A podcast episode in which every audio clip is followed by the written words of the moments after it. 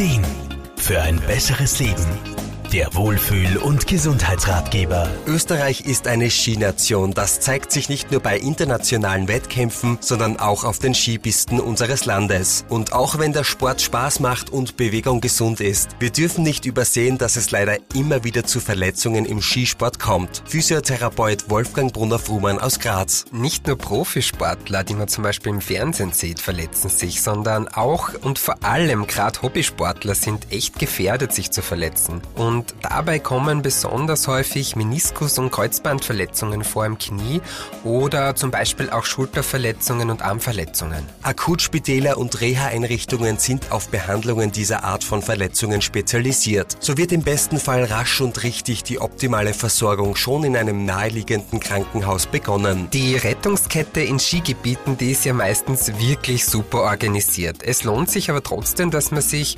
ähm, vor dem Skifahren, bevor man in den Tag startet, gestartet, darüber informiert, äh, wo man Hilfe bekommt, wenn der Notfall eintritt. Und man sollte halt auch Risikofaktoren minimieren. Also man sollte auf keinen Fall unaufgewärmt oder übermüdet fahren und schon gar nicht alkoholisiert. Und am besten auch nicht völlig unvorbereitet. Also man sollte schon mit entsprechendem Training ähm, vorbauen. Skiverletzungen werden je nach Art und Ausmaß operativ oder konservativ, also ohne Operation, behandelt. Je nachdem gibt es dann meistens gewisse Belastungs- und Bewegungsvorgaben, an die man sich halten muss. Wolfgang Brunner-Frumann. In vielen Fällen ist Physiotherapie neben der ärztlichen und der medikamentösen Behandlung dann ein ganz wichtiger Baustein für die Genesung.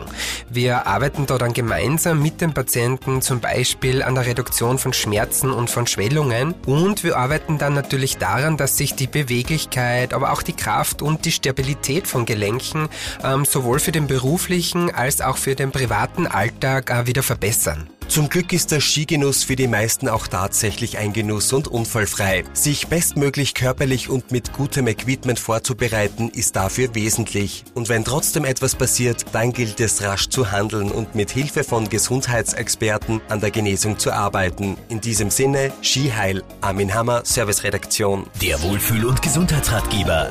Jede Woche neu.